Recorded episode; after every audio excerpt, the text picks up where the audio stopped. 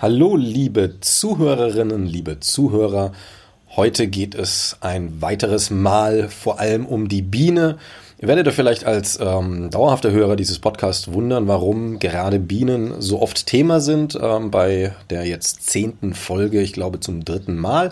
Das lässt sich ganz leicht erklären. Es gibt eine kleine Kooperation mit einer Dresdner Bienenschutzorganisation namens BIGIDA. Bienen gegen das Insektensterben durch Ackergift.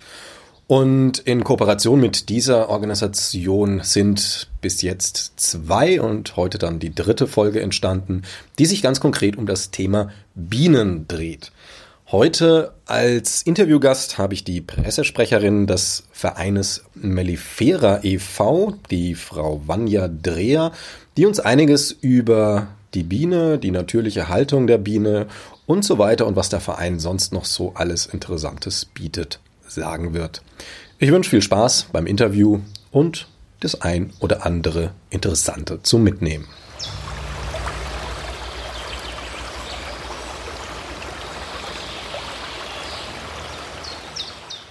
So, da haben wir jetzt die Frau Vanja Dreher von äh, Mellifera e.V. Hallo, Frau Vanja Dreher.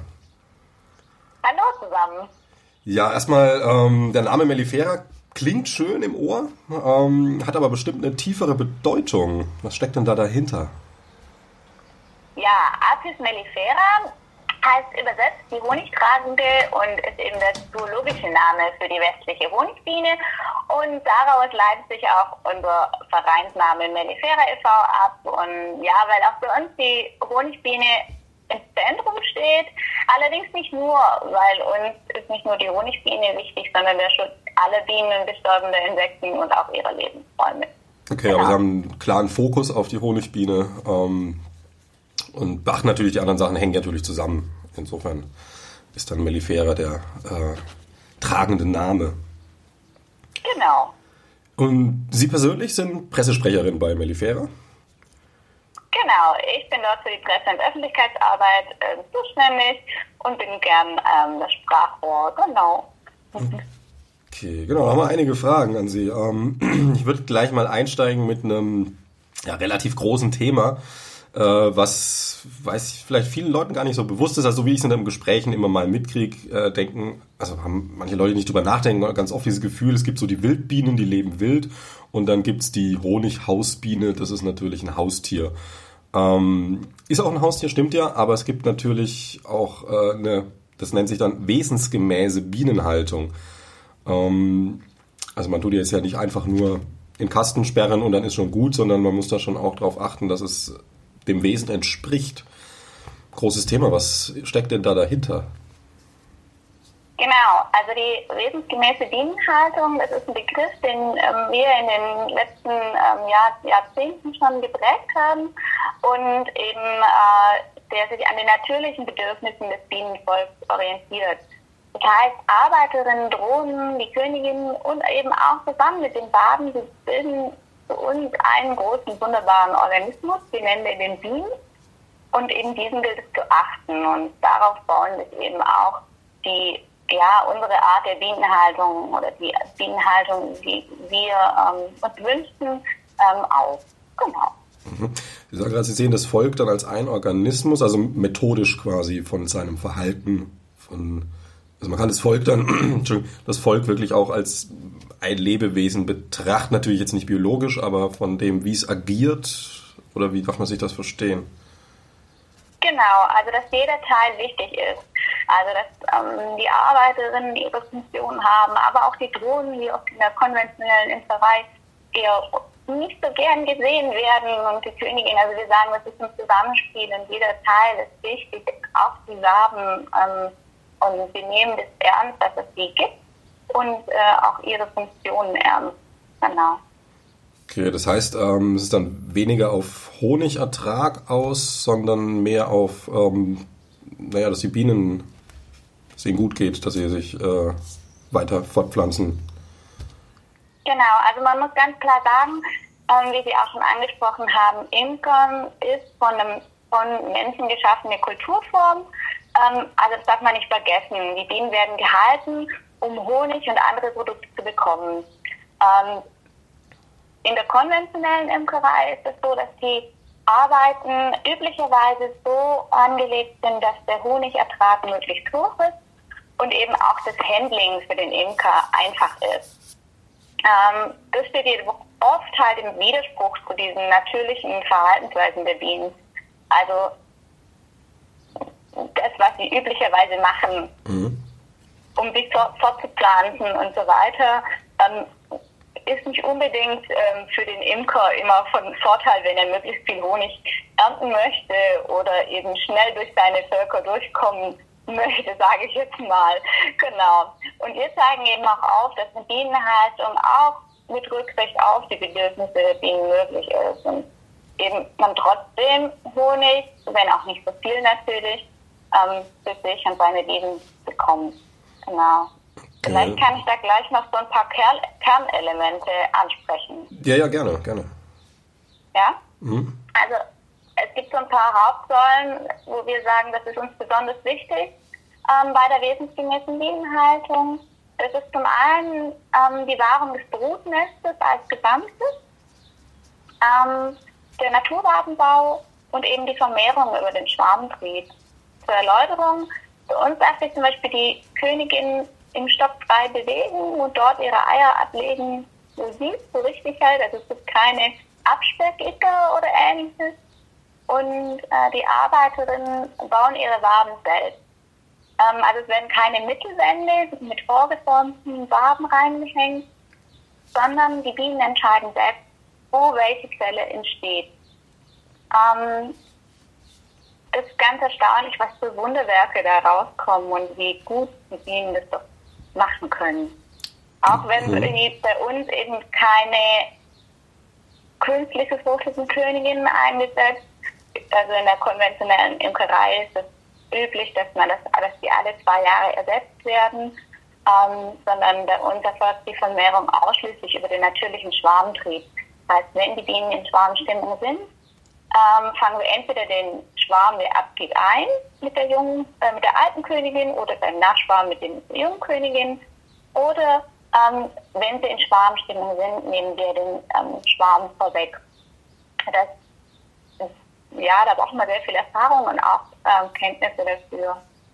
Und uns haben eben, ja, uns haben eben die Beobachtungen einfach gelehrt und unser Umgang mit Bienen, dass diese Bienen oder diese Bienen, dieser Superorganismus, der gut weiß, was er macht und eigentlich viel schlauer ist als ähm, wir Menschen, die wir noch gar nicht so lange auf der Erde leben und noch gar nicht so lange, auch wenn es Jahrtausende sind, äh, mit Bienen beschäftigen. Aber die Bienen gibt es schon viel länger, die gibt es seit der, der Dinosaurier, die wissen viel besser, was das ist.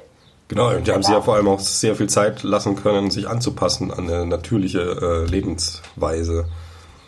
Mhm. Genau. Wie, sind, wie sind das, also wenn ich mir jetzt eine Analogie zum Mensch ziehe, wir sind auch in der Natur, eigentlich für die Natur gemacht. Ähm, zu nah am, an der Autobahn wohnen ist nicht wesensgemäß für den Menschen und erzeugt natürlich Stress und auch in dem Fall psychische, teilweise auch körperliche Folgeschäden. Ähm, wie ist das dann beobachtbar bei Bienen auch, dass, äh, also wenn sie, ich sag mal, sehr nicht sehr weit weg vom Wesensgemäßen gehalten werden, ähm, dass das dann auch einfach naja, so einen Folgeschaden nimmt? Mhm. mhm. Also es ist so, dass ähm, sich da das schwer sagen lässt. Ähm, wir sagen, man merkt am Endprodukt. Ähm, also wir sagen, unser Honig ähm, schmeckt anders und wir haben einfach diesen Respekt vor diesen Tieren. Ähm, wir können keine Bienen befragen, ähm, sie können nicht mit uns sprechen. das ist von dem her schwierig, das in der Konstellation ähm, zu bringen, aber wir sind einfach davon überzeugt, dass das bei jedem Lebewesen so ist. Je besser, ähm, ja, je, je, besser man lebt, ähm, desto besser geht es einem auch. Genau. Genau. Ja. Ähm, wenn man es jetzt mal vergleicht so mit, ich nehme jetzt mal den, den Hobby-Imker im Schrebergarten, der sich da einen Bienenstock hingestellt hat, so einen klassischen Kasten, wie man eben kennt. Äh, wie weit weg ist denn das vom wesensgemäßen Halten? Oder ist das schon recht nahe dran noch.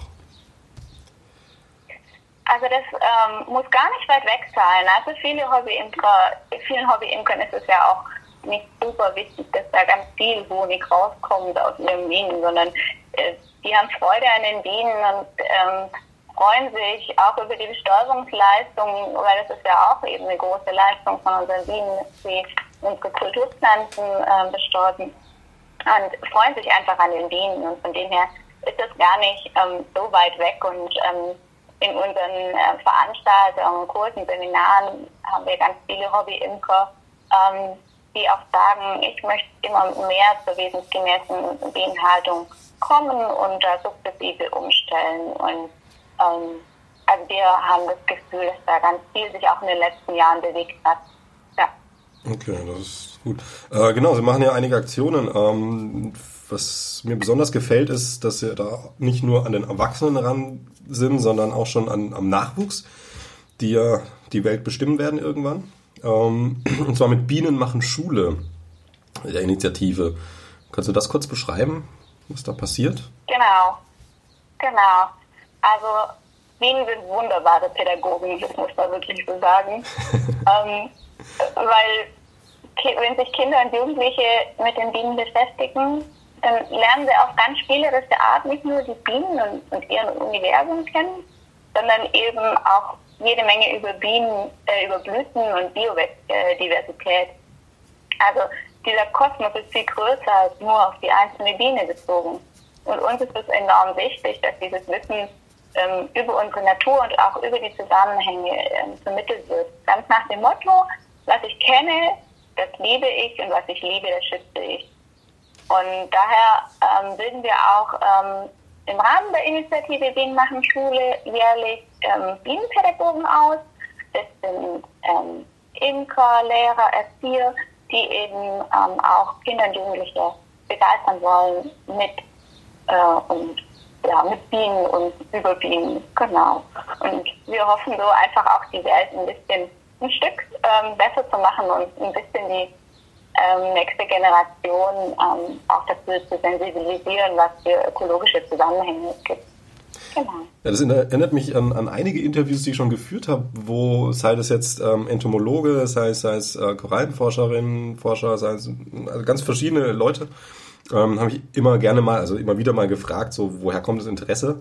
Und tatsächlich erzählen die genau das, was ja dann bei Bienenmachen Schule den Kindern wahrscheinlich auch passiert. Also das ist sehr einfach der Kontakt so. Ich saß da im Käfer gespielt und hat mich nicht mehr losgelassen oder äh, war am Meer und habe da irgendwelche komischen Tiere im Wasser gesehen. Und jeweils immer als Kind. Äh, sehen Sie diese Effekte da auch bei Bienenmachen Schule, dass halt Kinder einfach eben, wie Sie ja schon ein bisschen angedeutet haben, äh, eine Begeisterung, die vielleicht vorher gar nicht wirklich da war, durch den Kontakt zur Natur, zu Bienen in dem Fall entwickeln? Ja, auf jeden Fall. Und ähm, uns ist einfach die, das ist wichtig, diese, diese Bienen und auch Wildbienen und auch andere Insekten zu schützen. Und wir sagen halt, hey, ähm, wir müssen ansetzen bei jedem. Und Kinder und Jugendliche sind unsere Zukunft. Und ähm, deswegen sind die uns sehr wichtig. Und auch ist es uns sehr wichtig, dass ähm, ja, die lernen schon wohl, was heißt es eigentlich, warum brauchen wir äh, Bienen und warum brauchen wir überhaupt Blüten und ähm, ja, was machen die eigentlich? Genau. Okay, und auch die Schönheit, ja. die dahinter steckt, wenn man da mal genauer drauf schaut und nicht nur irgendwas entfernt ja. vorbeisummt. Auf jeden Fall und auch dieses, ähm, auch die ganzen, ähm, ja, man kann so viel Kreatives auch damit machen. Also es ist ähm, wirklich schön, also nicht nur angucken, sondern auch anfassen und auch ähm, umsetzen in verschiedensten Fächern. Also das ist wirklich wunderbar. Und ähm, ja, wenn man da mehr wissen will, bei uns auf bienen-schule.de, ähm, da kann man da durchstöbern und da gibt es ganz viele Tipps und ähm, ja, auch wird es auch nochmal genau erläutert. Und falls hier jetzt gerade zufällig irgendwie interessierte Lehrerin, interessierte Lehrer zuhört, ähm, Kindergärtner vielleicht auch sogar, äh, kann man sich einfach bei Ihnen melden und Interesse bekunden und dann je nachdem, genau, wie es genau, passt. Also, auf jeden Fall.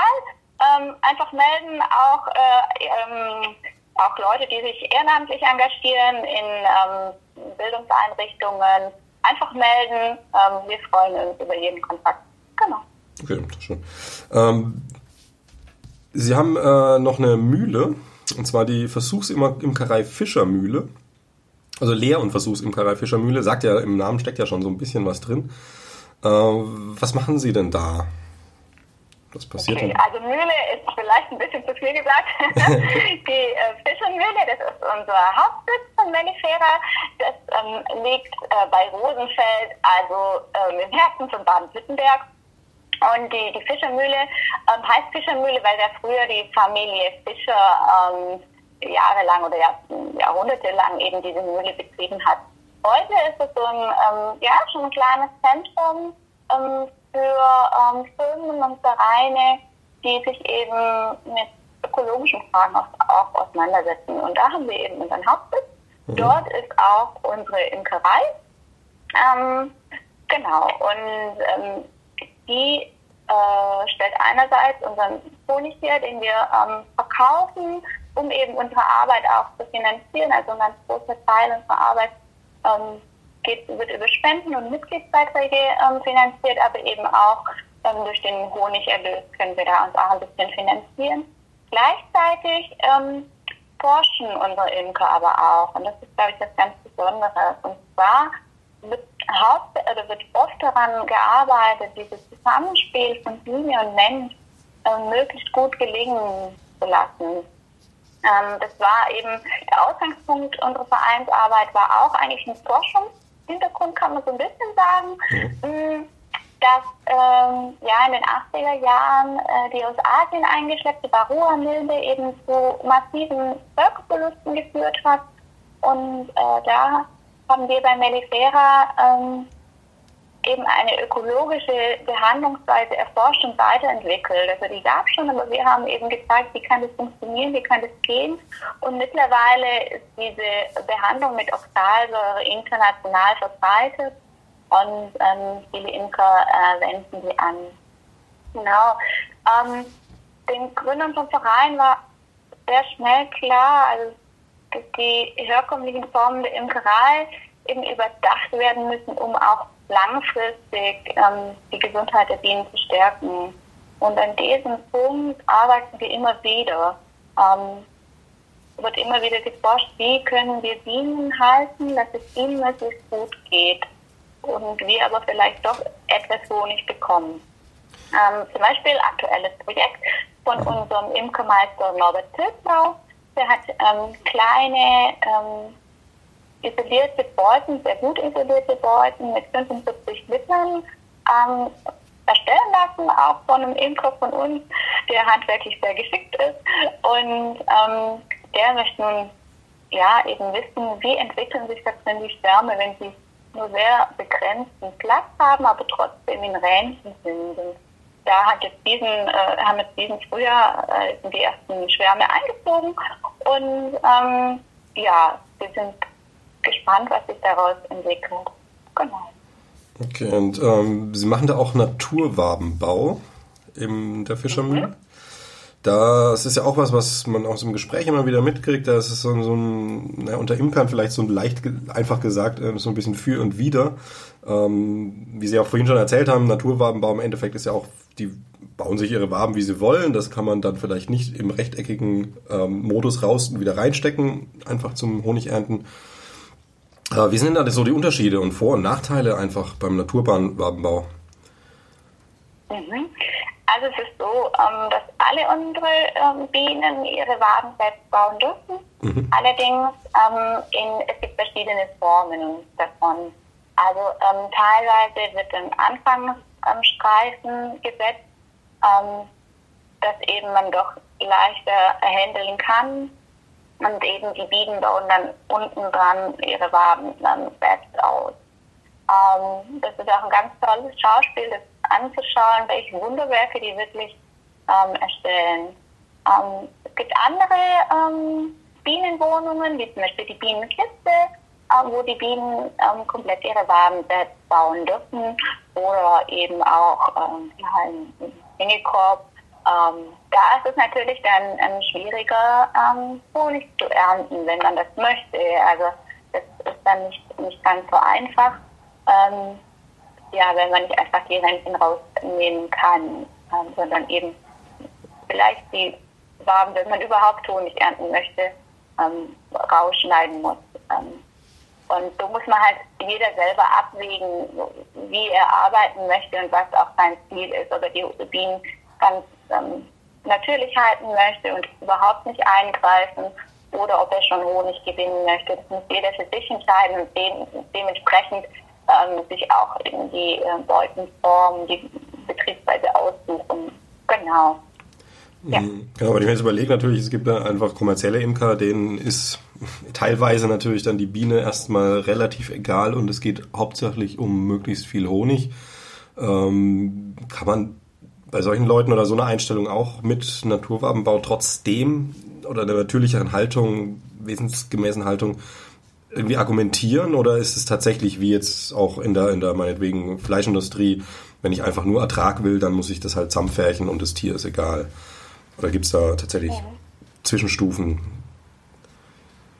Genau, also wir haben festgestellt, dass es auch, dass es wirklich so ist, dass den Imkern allen eigentlich ihre Bienen im Herzen liegen und ähm, dass es eine große Offenheit auch gibt, ähm, das eben umzustellen oder eben in, in kleine Dinge, kleine Drehschrauben zu stellen. Und ähm, wir bekommen immer wieder Anfragen, was kann ich tun und wie kann ich das auch vereinbaren mit meiner, mit meiner Imkerei.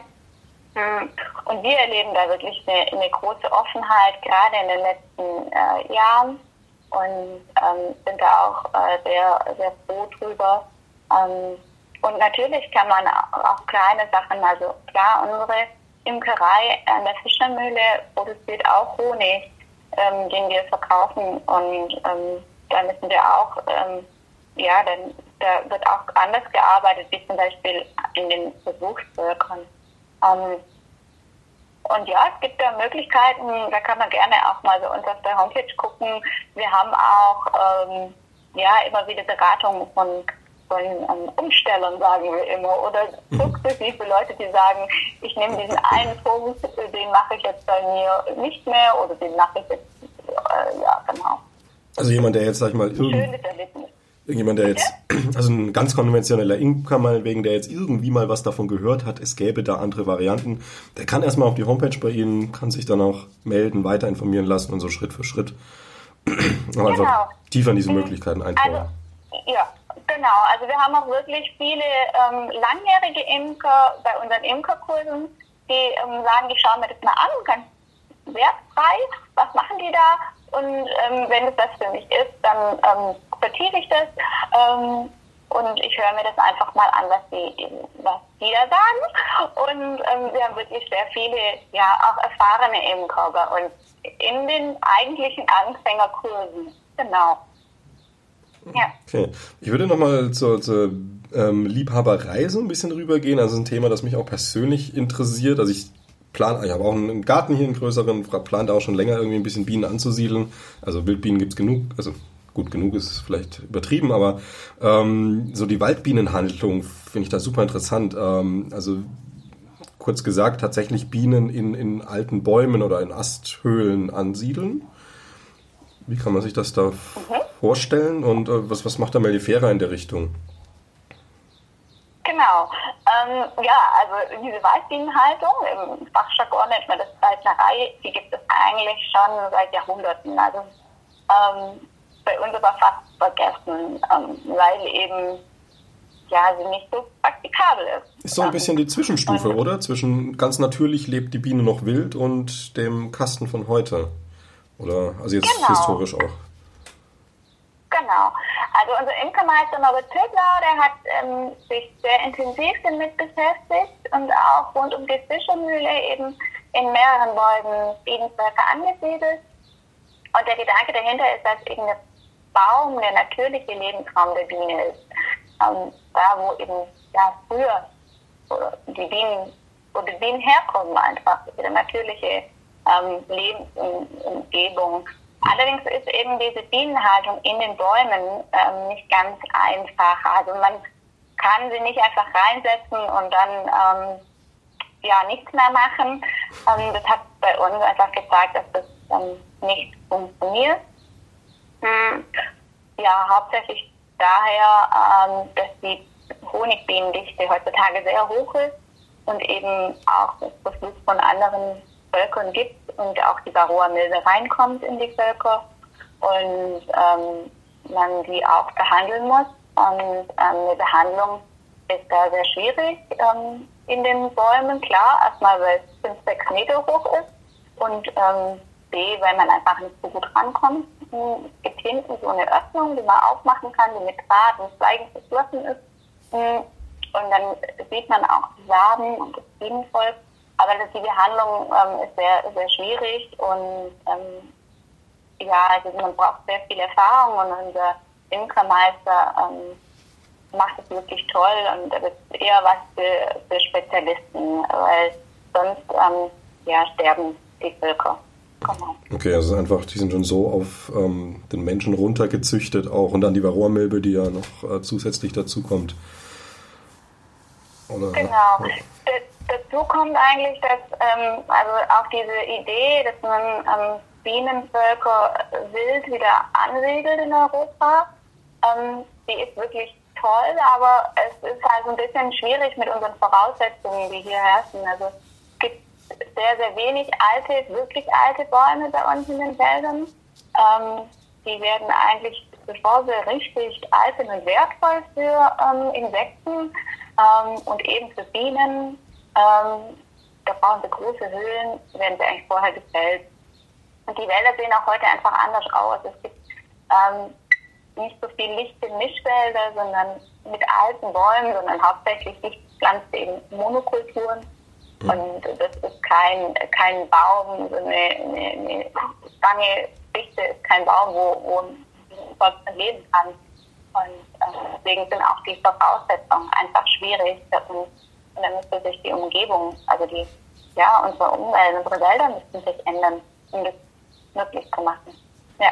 Also wir haben quasi wirklich schon so die Wälder, also die, die Landschaft jetzt auf Deutschland reduziert, so umgestaltet, dass ähm, die Biene sich von alleine da gar nicht mehr, sie hat keine Möglichkeiten mehr, sich wirklich anzusiedeln. Genau, unsere Wälder in Deutschland ähm, sind zum allergrößten Teil ähm, ja, Nutzflächen, Kulturflächen, mhm. genau, die zur Holzernte ähm, genutzt werden wo, wo, wo eben die Leute gar kein Interesse haben, dass da ein Baum 150 Jahre steht ähm, oder noch länger. Genau, es gibt nur sehr, sehr wenig Bäume und erst ab dann können eben so große Höhlen entstehen, auch ähm, so häufiger, dass diese Höhlen entstehen, dass überhaupt die Bienen da eine, eine, eine Bleibe haben. Genau. Mhm. Ja.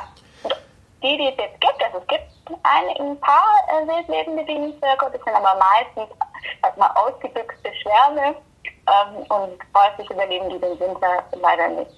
Genau. Äh, wenn man sich überlegt, also wenn jetzt ein Schwarm, der haut einfach mal ab, denkt sich, okay, ich suche mir jetzt was Neues, würde der tendenziell sogar eher in der Stadt mittlerweile was finden, als jetzt auf dem Land draußen, wo ja tatsächlich wenig Natürliches noch ist? Also, was ich, alte Abbruchhäuser oder weiß ja nicht, was da jetzt gibt. Mhm. Also es gibt tatsächlich ähm, Untersuchungen ähm, von dem Bienenforscher Seelig, ähm, dass äh, sich Bienen eben auch in, in Städten Behausungen gesucht haben. Also er hat da mal eine Studie gemacht und dann kamen die Bienen zurück mit ähm, eben gerade so äh, ja, Abbruchmaterial äh, auf, ihrem, auf ihrem Körper und ähm, dass sich die Bienen auch in den Häusern, in den Wiesen zurechtfinden. Aber die Frage ist halt, ob sie da wirklich auch überleben. Genau. Sinnvoller ist es eigentlich in den Städten zu sagen, also es gibt Bienenhaltung in Städten, die auch recht gut funktionieren kann, weil ähm, Städte oft ein sehr vielfältiges Blühangebot haben. Durch Gärten, durch Balkone, durch Parks, durch Friedhöfe ähm, und sogar manchmal, oder in vielen Fällen sogar abwechslungsreicher sind als Monokulturen auf dem Land. Genau, also das gibt schon Bienenhaltung gibt es in vielen, vielen Städten auch. Ja, ähm, zum Beispiel. Genau, überhaupt so Städte und Städter. Also klar, man kann sich natürlich eine, eine Blume auf den Balkon stellen, das ist ja nicht verkehrt. Aber Sie haben da äh, bei Mellifera auch einen Zehn-Punkte-Plan, jetzt vielleicht nicht nur auf Städte grundsätzlich reduziert, aber so allgemein, was man als interessierter Hörerin und Hörer jetzt zum Beispiel tun kann, um die Biene zu schützen, um da Gutes zu tun. Wie schaut denn dieser Zehn-Punkte-Plan aus? Genau. Also es ist so, dass man sich wirklich genau überlegen sollte, ob man Bienen auf den Balkon stellt, weil es doch Arbeit macht und auch ähm, man ein Wissen haben muss. Also man kann nicht einfach oder wir raten davon ab, einfach Bienen ähm, sich irgendwo zu kaufen oder ähm, zu organisieren und ohne Vorerfahrung sie einfach ähm, aufzustellen. Wir sagen, ähm, man kann so viel für Bienen tun ähm, und ähm, ja, sollte auf jeden Fall genau überlegen, ob man äh, Bienen halten möchte und auch sich davor informieren, Kurse machen, sich Imkerpaten suchen. Genau, also sich informieren. Aber es gibt ganz viele Sachen, die jeder Mensch selber machen kann und zwar nicht nur für Honigbienen, sondern für alle Bienen, für Wildbienen, für alle anderen gestorbenen Insekten. Und ja, mhm. der Zehn-Punkte-Plan. Genau.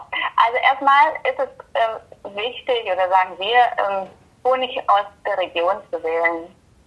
80 Prozent unserer Honige ähm, kommen aus anderen Ländern, sind Importhonige, oft ähm, auch aus ähm, Nicht-EU-Ländern, viel sogar aus China. Und da ist einfach der Einsatz von Antibiotika und auch Pestiziden erlaubt, die bei uns äh, in Deutschland verboten sind. Und es kommt eben auch im Honig mit. Deswegen sagen wir, am besten Honig aus der Region kaufen, ähm, von einem Imker, den man vielleicht sogar kennt. Ähm, genau, und ähm, damit eben die regionalen Honige und Imker auch zu unterstützen.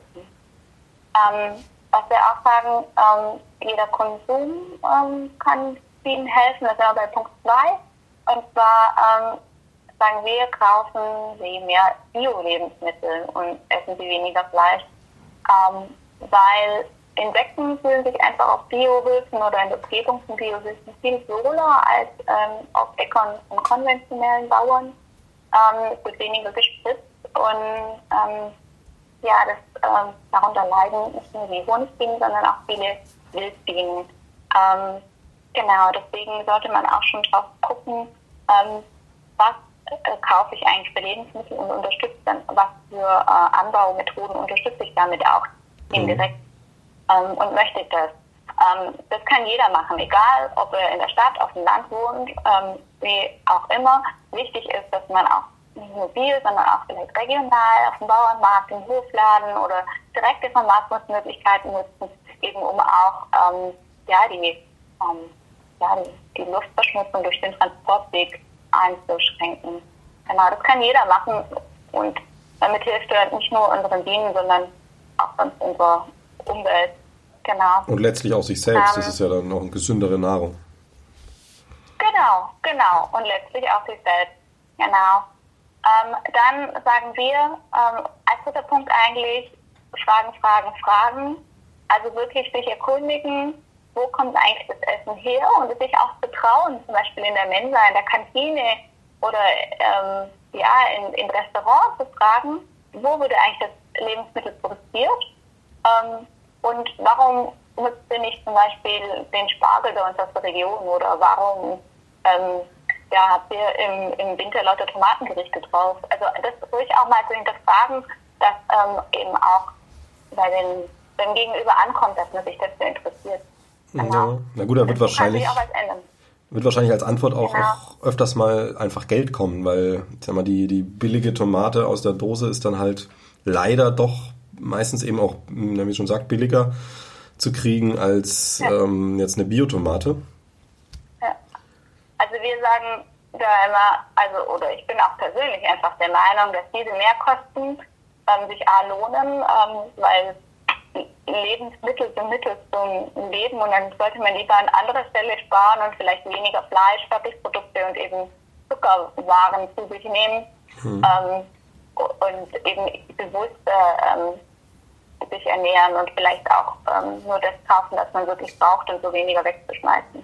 Und ich glaube, dann ähm, kann man sich, kann, kommt man ungefähr auch aufs Gleiche raus. Genau. Okay. Ja. Wichtig ist uns auch, das ist unser vierter Punkt, ähm, eben, dass Privatleute auf Insektiziden in Haus und Garten verzichten. Ähm, weil es ist doch immer noch unglaublich, wie viele Leute in ihrem Garten Unkraut und Schädlingsbekämpfungsmittel ausbringen und äh, was es da alles im Baumarkt zu kaufen gibt oder im Gartencenter. Und da sagen wir einfach, ähm, ja, überdenkt, ob das wirklich notwendig sein muss ähm, oder ob ihr nicht vielleicht mit einer schlauen, ähm, ja, mit einer schlauen ähm, Anbaumethode, also zum Beispiel ähm, mit verschiedenen, welche Pflanzen setzt ihr nebeneinander und so weiter, können wir Nützlinge einsetzen, ähm, ja, dass wir da ähm, andere Methoden findet und nicht zur chemischen Keule greifen müssen. Genau, mhm. weil der Verbrauch ist tatsächlich relativ hoch in Haus und also Hausgärten quasi. Da kommt, genau. schließt sich auch die Brücke wieder so ein bisschen zu dem äh, Fragen, wo kommt das her? Also jetzt nicht die Nahrung, sondern in dem Fall tatsächlich hört man ja immer wieder, dass auch Baumärkte irgendwelche äh, Mittel anbieten, ökologisch, insektenfreundlich, ähm, Unkraut vernichten und dann ähm, stimmt's gar nicht, wenn man genauer drauf schaut. Ja. Genau, also das beste Mittel ist kein Mittel. Genau. Mhm. Ähm, das zweite, also das fünfte, unser fünfter Punkt äh, wäre ähm, insektenfreundliche Pflanzen zu vermehren hm, oder die anzu, äh, die im, am Garten in der Fenster, auf der Fensterbank auf dem Balkon zu haben. Ähm, wirklich auch ähm, nicht diese hochbezüchteten ähm, Pflanzen, die ähm, eben gefüllte Blüten haben, sondern ähm, Pflanzen, die eben auch für Insekten geeignet sind. Was auch jeder machen kann, ganz beliebt, ähm, sind Nistmöglichkeiten für Insekten. Ähm, ja, so als Zahl mal zu nennen, 300 der heimischen 560 Wildbienenarten stehen auf der roten Liste. Also ähm, da ist es wirklich so, dass man es schön ist, wenn man den unter die Arme greift und da kommt aber auch darauf an, dass diese Nistmöglichkeit, diese sogenannten Bienenhotel, Wildbienenhotels, ähm, dass die auch wirklich den, ähm, ja, den Anforderungen entsprechen. Und da kann man auch viel falsch machen. Da am besten sich gut informieren, bevor man da was selber baut oder ähm, selber ähm, äh, einkauft irgendwo. Lieber vorher sich kurz informieren. Ist da, genau. also ich sag mal so, wenn ich jetzt eine schlechte Nisthilfe baue und die wird nicht angenommen, okay, schade, aber erstmal keinen Schaden, sondern nur fehlender Nutzen. Aber es ist durchaus möglich, dass man eine Nisthilfe auch so kauft oder baut, dass sie tatsächlich dann Schaden anrichtet. Also, was ich mit Chemie eingespritztes Holz. Oder ja, oder eben, dass die Bohrlöcher sehr grob sind und die Flügel äh, der Insekten verletzt werden. Genau, deswegen sollte man da schon ähm, drauf gucken ähm, wie man das baut. Und da gibt es aber mittlerweile auch im Internet ähm, wirklich tolle, ähm, tolle Seiten, ähm, wo man da ähm, schauen kann, dass es wirklich insektenfreundliche oder ja, für Bienen überhaupt geeignete ja, Nistmöglichkeiten ähm, gibt. Und viele Wildbienen nisten übrigens äh, auch im Boden, also sprich ähm, in offenen, äh, bandigen Flecken. Ähm, daher ist auch schön, wenn man einen Garten hat und Platz dafür, dass es vielleicht auch dafür eine Fläche gibt, wo man Wild, ja, für Wildbienen frei hält. Genau. Hm. Ja. Genau, einfach ein bisschen in den... Mhm. Punkt 7 wäre eben die Möglichkeit, wo wir schon drüber gesprochen haben. Ähm, man kann einen Imkerkurs machen, aber wir raten wirklich nur dazu, wenn man auch ähm, wirklich, wenn man die Möglichkeit hat und ähm, sich auch davor gut zu informieren. Ähm, Punkt 8, wenn man, finden wir, ähm, ist für jedermann eine gute Möglichkeit, sich zu engagieren, eine Bienenpatenschaft abzuschließen. Und das geht ähm, auch bei uns. Und man kann also ein Bienenvolk symbolisch ähm, adoptieren. Mhm. Man bekommt dann ein Glas Honig und damit unterstützen wir eben auch unsere Arbeit, unsere, ähm, ja, unsere Vereinsarbeit, unsere Forschungsarbeit und ähm, Genau, da gibt es ähm, bei uns auch auf der Seite Infos dazu, kann man, ist auch ein wunderbares Geschenk. Ähm, ja, mhm. zum Geburtstag oder genau, oder wie eine Hochzeit oder so. Und man kann sich dann immer genau. wieder Infos holen, wie geht es meinem Volk. Genau, genau. Wir haben eine Vereinszeitschrift und da ähm, genau wird auch darüber informiert. Man kann auch an der Fischermühle bei uns vorbeikommen und mal gucken, wie leben da die Bienen. Ähm, das ist öffentlich zugänglich. Da gibt es einen Lehrbienenpfad und äh, da kann man mal auch mal gucken. Genau. Dann ähm, Punkt 9, ähm, unterschreibe Petitionen und werde aktiv. Also auch politisch, ähm, dass man sich wirklich einbringt und zum Beispiel an Demos teilnimmt, zum Beispiel an der Wir haben Stadtdemo in Berlin oder Tübingen, die immer im Januar statt. Ähm, aber eben auch, ja, Unterschriften leistet ähm, und sich eben auch politisch einbringt. Genau. Die zehnte und letzte Möglichkeit, ähm, sagen wir, ihr könnt einfach auch unsere Arbeit unterstützen, dass wir unsere Arbeit weitermachen können zum Wohle der Bienen und zum Wohle der bestorbenen Insekten. Ähm, und ja, unterstützen uns mit einer Mitgliedschaft, mit einer Spende, genau, und ähm, da freuen wir uns immer drüber. Genau, das waren die zehn Punkte. Den gibt es übrigens auch bei uns auf der Internetseite zum Anschauen oder eben als Flyer kann man sich den auch ähm, kostenlos bestellen und kann den auch bei sich zum Beispiel zu Hause auslegen oder verteilen. Die Idee dazu ähm, kam von der Regionalgruppe Berlin. Dort haben wir auch ja, eine sehr aktive Gruppe. Genau. Okay. Das ist ja eh ja. interessant, weil bei Melifera ja sehr viel Öffentlichkeitsarbeit, also jetzt auch in den Schulen zum Beispiel, die Mühle, man kann da hinkommen. Ähm, dann gibt es noch was, nämlich das Bündnis zum Schutz der Bienen. Ähm, was passiert denn da so? Genau.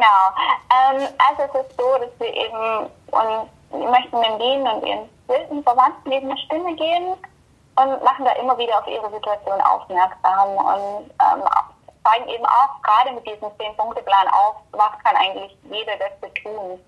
Ähm, genau, das ist unser Anliegen, dass wir ähm, ja, geben wir unsere oder ja, sind in, im Internet aktiv, ähm, in, in, in, den Zeitungen aktiv, aber auch ähm, auf Veranstaltungen.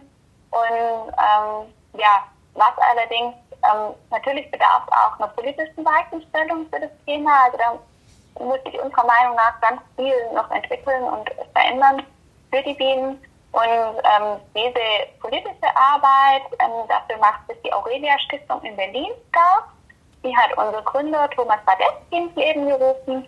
Und äh, ja, die sind direkt vor Ort an der Politik und ähm, die äh, bringen sich da ein und äh, reichen auch Klagen ein und sprechen vor dem Bundestag und so weiter. Genau. Also, das steckt hinter dem Bündnis. Wir haben aber noch was Interessantes. Vielleicht mhm. ähm, wenn, wenn ihr euch dafür interessiert, ähm, und zwar unser Netzwerk Spielende Landschaft. Genau, das wäre die nächste Frage gewesen.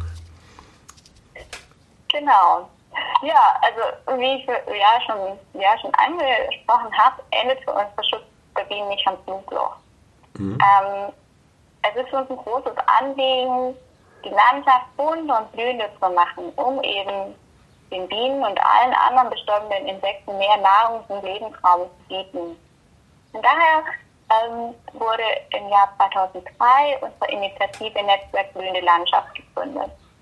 Ähm, und die Mitarbeiter ähm, legen gemeinsam mit Landwirten, Kommunen, Privatpersonen Blühflächen an, langfristige Blühflächen und beraten die auch, was sie tun können, ähm, dass es bei ihnen mehr blüht. Und da entstehen jetzt wunderbare Projekte, die allerdings auch Geld kosten und dafür äh, kann man zum Beispiel eine Blühpatenschaft abschließen, um das ähm, zu unterstützen und eben so eine Fläche ähm, ja, durch sein Geld anlegen lassen. Genau. Also es sind wirklich tolle Projekte. Wir haben da auch eine Karte ähm, auf unserer Internetseite, wo man sehen kann, wo überall die Blühflächen sind. Und man kann dann auch eine Blühfläche äh, besuchen. Die sind frei äh, zugänglich, gibt auch Führungen.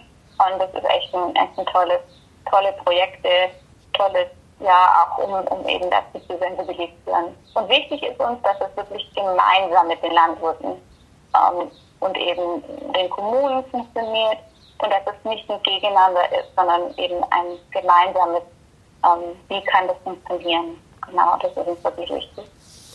Ähm, genau, da wäre jetzt mal die Frage, so ganz ähm, einfach mal an einem Beispiel. Ähm, hat jemand jetzt meinetwegen 5000 Quadratmeter schön gelegenen Acker, ähm, will da jetzt eine Streuobstwiese draus machen und will Wert drauf legen, dass das halt meinetwegen auch alte Baumsorten sind, dass das vor allem halt auch ökologisch sinnig ist und ist aber Laie. Kann so jemand ganz konkret sagen, okay, ähm, ich wende mich jetzt an Malifera, sag hier, das das sind jetzt die Voraussetzungen, die ich mitbringe ähm, ich brauche ein bisschen Unterstützung, was kann man tun, ein bisschen Info oder vielleicht sogar Kooperation mit einer Fläche, die man dann bereitstellt. Gibt es da Möglichkeiten? Genau, also wir sind jetzt keine ausgewiesenen ähm, ähm, Streuobstwiesenexperten, sondern mhm. eher Blühflächenexperten. Sprich, wenn jemand sein, äh, sagt, ich möchte zum Beispiel einen Ackerrandstreifen machen, ich möchte einen bewussten Teil meiner Fläche ähm, in Blühflächen ähm, verwandeln, ähm, da helfen wir sehr, sehr gerne und beraten, welches Saatgut man verwendet, was will man erreichen. Auch es gibt auch bei uns ähm, Projekte, die eben ja Pflanzen, Blühpflanzen ähm, bevorzugen, die an den jeweiligen angebauten Acker ange oder an die jeweilige Pflanze, die dort auf dem Acker angebaut wird, angepasst ist. Also sprich, dass zum Beispiel, wenn dort Kohl angepflanzt wird, dass es diese Nützlinge, die zum Beispiel die Kohlfliege ähm, ja, mhm. vertilgen, dass sie besonders äh, dort Nahrung in den Blühpflanzen finden und es eben eine, eine gute Kombination gibt ähm, und man so vielleicht sogar äh, auf dem Acker dann weniger ähm, schützen muss. Genau. Also das ist so sowas, da beraten wir sehr gerne und ähm, da haben wir auch sehr gute Experten, die da sich echt gut auskennen und das mit Leidenschaft machen. Genau. Okay, also ist man auf jeden Fall willkommen, wenn man auch gerade sagt, ich habe die Expertise nicht, aber habe die Möglichkeiten und würde da gern mehr zu wissen. Genau. Ähm, genau, da gibt es. Tipps und Tricks auf blühende-landschaft.de. Das ist die Seite unserer Initiative. Also wir sind der äh, Trägerverein und die Initiative Netzwerk Blühende Landschaft. Da finden wir auf der Seite äh, blühende-landschaft.de auch richtig viel dazu. Ja, das ist natürlich so die Sache. Ich meine, das sind ja jetzt keine Institution mit 20.000 Mitarbeitern, sondern wie das in unserer Welt ja leider meistens so ist, sind die ähm, nützlicheren auch meistens die kleineren ähm, Institutionen. Und also klingt bisher alles sehr interessant, sehr gut engagiert, was sie da machen, aber sicherlich gibt's ja auch noch eine Seite, wo sie sagen so, hm, ähm, da könnte auch Melifera noch eine Unterstützung brauchen, sei es medial, durch Aufmerksamkeit, sei es durch konkrete Fachexpertise oder sonst irgendwas. Gibt es irgendwas, wo Sie sagen wollen, okay, hier ähm, gerne melden, ähm, es könnte noch mehr werden, es ist noch Luft nach oben? Ja, also wir sind tatsächlich keine große Firma, sondern wir sind ein Verein. Ähm, unsere ganzen Regionalgruppen, ähm, das sind alles Ehrenamtliche, die sich da engagieren und die da wirklich wertvolle Arbeit leisten. Ähm, da kann man, kann jeder selbst auch ähm, sich engagieren vor Ort. Äh, muss man nicht unbedingt nach Rosenfeld reisen, wenn man da weiter wegkommt, äh, herkommt, aber äh, da kann sich wirklich ähm, jeder auch in den Regionalgruppen vor Ort engagieren. Und ähm, ja, also wir freuen uns ähm, immer über Hilfe, sei es ähm, über Freiwilligenhilfe, das ist dann eher in den Regionalgruppen, aber auch eben über finanzielle Hilfen, weil wir komplett ähm, von Spenden und eben Stiftungsgeldern leben und keine, ja, keine, keine GmbH oder sonst irgendwas sind, sondern eben ein eingetragener Verein. Und ähm, ja, wir hoffen, dass wir da weiterarbeiten können und ähm, ja, setzen noch alles daran, weil es wirklich am Herzen liegt, die Bienen und bestäubende Insekten und ihr Lebensraum. Genau. Aber jetzt aktuell geht es Mellifera gut. Man kann tun, was man ja. möchte und die Sachen gehen weiter. Ja, ähm, von meiner Seite wäre es das grob. Also, weil Sie noch irgendwas haben, wo Sie sagen, okay, das wäre Ihnen wichtig, würden Sie gerne jetzt noch unterbringen, ähm, wäre jetzt die Möglichkeit? Nö, ich glaube, von mir war es das auch. Also ich habe jetzt ja ganz viel erzählt und ähm, ja, ich glaube, äh, jeder hat so ein bisschen einen Überblick, was wir so machen und ja, auf unserer Internetseite gibt es da auch ganz viel noch. Und ähm, sonst einfach anrufen, Mail schreiben, ähm, Kontaktdaten gibt es auch im Internet ähm, oder einfach mail at medifera.de und ja, wir freuen uns über alle Anfragen. Ja. Genau. Ja, Frau Janne Andrea, dann danke ich Ihnen herzlich fürs Interview und ähm, ja, wünsche Ihnen und Melifera alles Gute. Vielen lieben Dank und so eine Grüße an alle.